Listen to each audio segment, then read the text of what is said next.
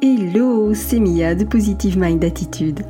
Après un parcours de plus de 4 ans et demi avant de connaître enfin les joies de la maternité, j'ai décidé d'associer mes compétences professionnelles de thérapeute à mon vécu personnel lié à l'infertilité et la PMA pour accompagner les femmes en désir d'enfant et leur permettre de reprendre le plein pouvoir sur leur fertilité.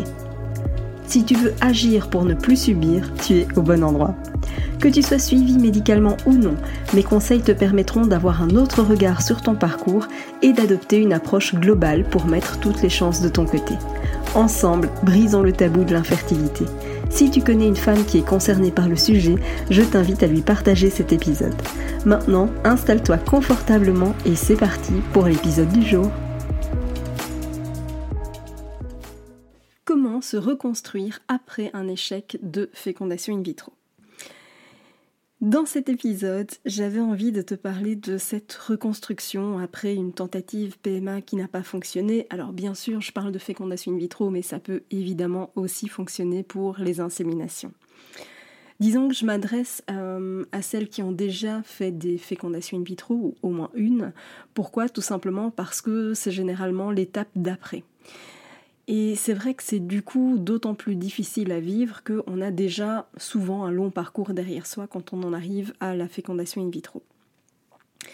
Alors c'est quelque chose qui est hyper compliqué à vivre, qui est hyper éprouvant, et en même temps, c'est pas une fatalité, d'accord? Donc il y a des choses à faire pour permettre justement eh bien, de se reconstruire après cet échec. Alors la première chose que j'ai envie de faire, avant même de te donner d'autres conseils, c'est déjà de, de, te questionner sur cette notion d'échec. Parce que je sais que auprès des femmes que j'accompagne, la peur de l'échec est quelque chose qui revient assez souvent.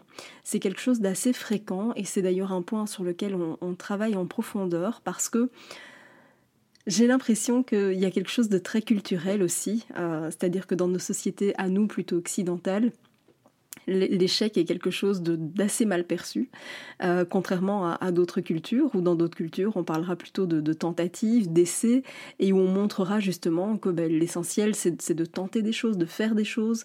Chez nous, si on rate à la première tentative, c'est la fin du monde, c'est euh, on, ne vaut rien, etc., etc. Et quand je parle d'échec, je parle vraiment au sens large. Hein. Il n'y a qu'à voir euh, la différence entre certains pays au niveau même de l'entrepreneuriat, etc. Et donc forcément, ça euh, a des répercussions de manière plus générale dans la vie de tous les jours.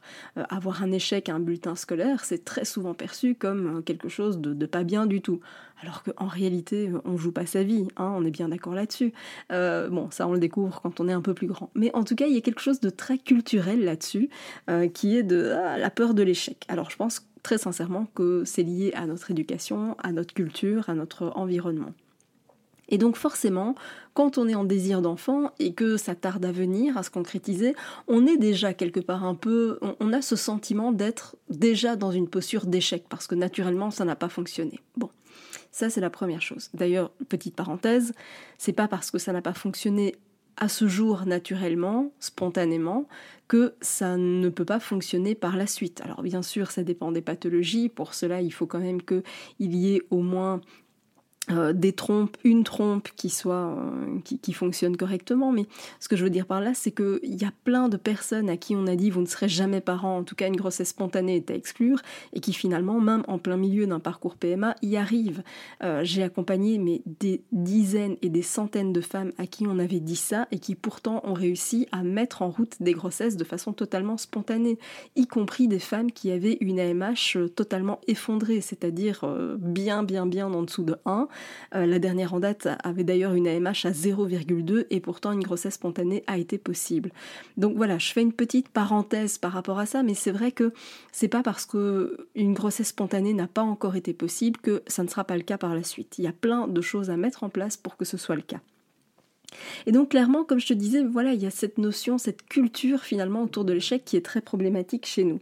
Maintenant, c'est intéressant justement de te questionner sur ta vision de l'échec. Est-ce que c'est pour toi un échec? Est-ce que ce serait pas plutôt une tentative? Est-ce que ce ne serait pas plutôt un pas supplémentaire qui a été fait? À toi de voir, à toi de, me partager. D'ailleurs, n'hésite pas à me partager ta réponse sur les, réseaux, n'hésite pas à me taguer. Euh, parce que voilà, je suis assez curieuse de voir quel est le sens que tu mets à ça derrière.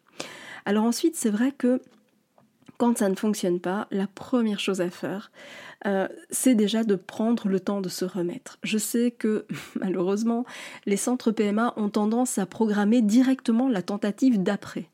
Euh, stop.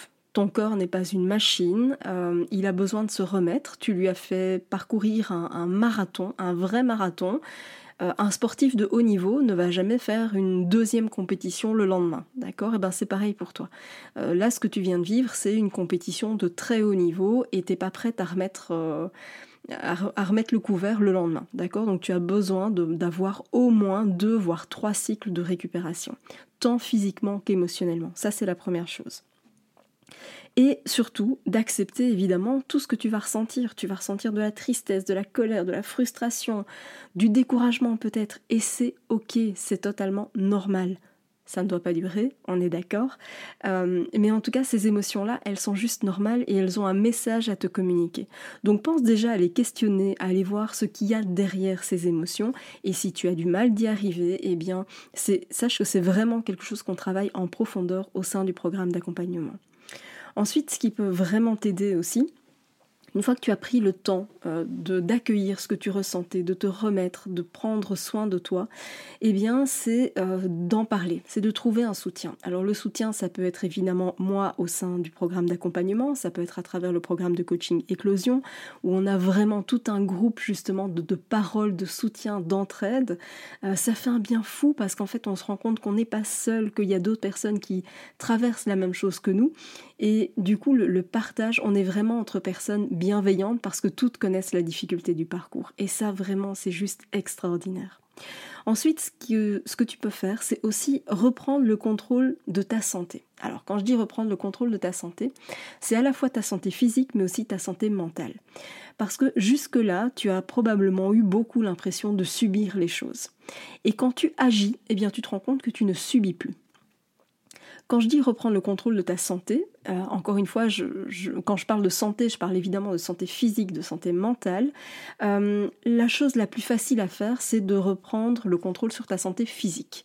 Euh, ça veut dire quoi? Ça veut dire aller marcher, ça veut dire bouger, ça veut dire faire un peu de sport, tu vois, manger sainement. Ce genre de choses-là, d'attitude, eh bien, ça te permet de, de retrouver un objectif et de reprendre le contrôle. Tu reprends les choses en main quelque part, et ça, c'est vraiment important. Ce qui est important aussi, c'est de reprendre le contrôle de ta santé mentale. Tu n'es pas obligé de rester dans la colère, dans la tristesse, dans la frustration. Autant ce sont des émotions importantes à accueillir, donc ne surtout pas chercher à les refouler, bien au contraire, les accueillir. Mais une fois que le message est communiqué, il faut te questionner sur OK, qu'est-ce que tu fais de l'information? Et sache qu'il y a moyen de construire énormément de choses très positives à partir de la colère. On a souvent, encore une fois, culturellement tendance à refouler la colère parce que oh là là, c'est pas bien, mais en réalité, cette colère, elle ne fait que t'exprimer quelque chose. Et donc, elle te demande quelque chose, cette colère. À toi d'en faire quelque chose de constructif avec ça. Mais sache que c'est parfaitement possible. Ensuite, ce qui est intéressant aussi, c'est de te dire, ok, on, on a probablement appris des choses grâce à cette tentative, qui certes n'a pas fonctionné, mais peut-être que ça a donné des indications aux médecins pour réajuster peut-être le protocole, avoir peut-être un autre type de traitement. Ça a permis peut-être de mettre le doigt sur une étape en particulier. Peut-être que c'est pas tellement euh, la ponction qui pose problème, mais plutôt la qualité ovocitaire parce que peut-être que les ovocytes ne tiennent pas, euh, peut-être que c'est au niveau de la fécondation, etc. Donc soit c'est quelles sont les informations que tu peux retirer grâce à cette tentative? Pose-toi la question. Ça, c'est intéressant parce que ça va te permettre finalement de réévaluer les différents traitements disponibles avec ton médecin, bien évidemment. Mais aussi à côté de ça, ça va te permettre aussi de te donner des billes à toi pour te dire, OK, toi, de ton côté, à quel endroit est-ce que tu peux jouer pour finalement utiliser cette attente de façon hyper constructive. Et encore une fois, pour ça, eh bien, c'est tout ce que j'explique dans le programme d'accompagnement, c'est vraiment de travailler sur tous ces aspects-là. Et bien sûr, il y a peut-être aussi euh, d'autres options à, hum, à observer, d'autres options à questionner. Et quand je parle d'autres options, c'est pas tellement en termes de protocole, mais c'est aussi en termes de perception. Quelle est ta perception de l'étape d'après? Quelle est ta perception, encore une fois, on a parlé de l'échec, mais c'est aussi quelle est ta perception par rapport à ce que tu traverses en ce moment? Dis-toi que, un peu comme un, sportif de haut niveau, c'est intéressant de faire un petit, euh, un petit arrêt sur image et d'aller revoir le match. Eh bien pour toi c'est pareil. Essaye de reparcourir le comment ça s'est passé, comment toi tu t'es senti et qu'est-ce que tu peux faire différemment pour la prochaine étape. Tu vois, c'est exactement comme un sportif de haut niveau, ça va te donner des clés vraiment très importantes, très intéressantes sur la suite de ton parcours. Tu vois, moi, à titre personnel, je me suis rendu compte que pour la tentative, euh, je m'étais arrêtée la première fois. Et en fait, ça m'avait plus desservi qu'autre chose. J'avais donc décidé, à partir du moment où j'avais le transfert, entre le transfert et, les deux semaines d'attente, eh bien, j'avais vraiment décidé d'alléger mon planning parce que j'étais convaincue que je devais euh, être en gros quasiment à l'arrêt pour que ça fonctionne. Et ça m'a plus desservi qu'autre chose. Pourquoi? Parce que je me suis rendu compte que émotionnellement, ça me, ça me tirait vers le bas. Ça m'isolait ça faisait en sorte que je ne faisais que penser à ça et je n'avais pas beaucoup d'autres euh, sujets de préoccupation et je l'ai vraiment très mal vécu. Tu vois, donc le fait de prendre le recul sur cette tentative, moi, ça m'a permis de me dire, ok, pour la tentative suivante, je ne m'arrête pas. Bien sûr, je m'arrête le jour J, je prends du repos un jour après, mais c'est tout. Le lendemain, on, est reparti et on vit approximativement normalement. Alors j'aime pas ce côté de dire on vit normalement parce que toi et moi, on sait que c'est pas possible, mais on reprend une activité, j'ai envie de dire quasiment normale, on peut aller faire des courses, on peut aller voir des amis, on peut travailler, on peut faire plein de choses. Alors bien sûr, euh, entre guillemets le fait de, travailler parce que clairement si tu as une activité avec des charges très lourdes, une activité euh, physique intense, etc., ben peut-être que ce serait bien de, t'arrêter ou en tout cas d'aménager ton temps de travail. Mais ce que je veux dire par là, c'est que tu vois, moi en tout cas, cette analyse-là, cette observation m'a permis de me rendre compte que bah, j'aurais pas dû m'arrêter parce que émotionnellement, ça m'a plus euh, tiré vers le bas que porté. Tu vois, c'était pas du tout en tout cas l'effet que j'en aurais espéré. Donc à toi de voir ce que tu as mis en place, ce que tu peux faire, mais sache qu'en tout cas, le fait de se reconstruire après une tentative qui n'a pas porté ses fruits, c'est évidemment un processus personnel parce qu'on va réagir de façon différente et donc il n'y a pas de, bonne ou de mauvaise façon de vivre cette situation-là. Ce qui est important, c'est évidemment de prendre soin de toi, ça c'est vraiment ta priorité, de faire preuve de bienveillance, parce que je suis sûre que si c'était arrivé à une de tes amies, à quelqu'un de proche, eh bien tu trouverais les mots pour la réconforter, euh, pour euh, prendre soin de cette personne. Et je suis pas sûre que tu sois aussi bienveillante envers toi-même, que tu vas plutôt avoir tendance à culpabiliser, à t'auto-flageller, voire à t'auto-punir. Et donc voilà, je t'invite vraiment à te questionner sur ta réaction de toi vis-à-vis de toi-même face à, cette tentative qui n'a pas porté ses fruits, et puis surtout à te rappeler finalement que ton corps c'est un peu comme un arbre fruitier. Jusqu'à présent, cet arbre, ben ok, il a peut-être pas donné les fruits euh, que tu espérais, mais cet arbre-là, si tu as un arbre fruitier dans le jardin, tu vas pas aller le déraciner pour autant ce que tu vas faire, c'est juste aller lui mettre un peu d'engrais, lui donner un, coup de pouce, lui mettre un peu de terreau, lui, remettre des choses qui vont le, permettre, euh, lui permettre en tout cas de, donner de meilleurs fruits et d'en donner cette fois euh, plus et en abondance. Et j'ai envie de dire, c'est pareil pour toi.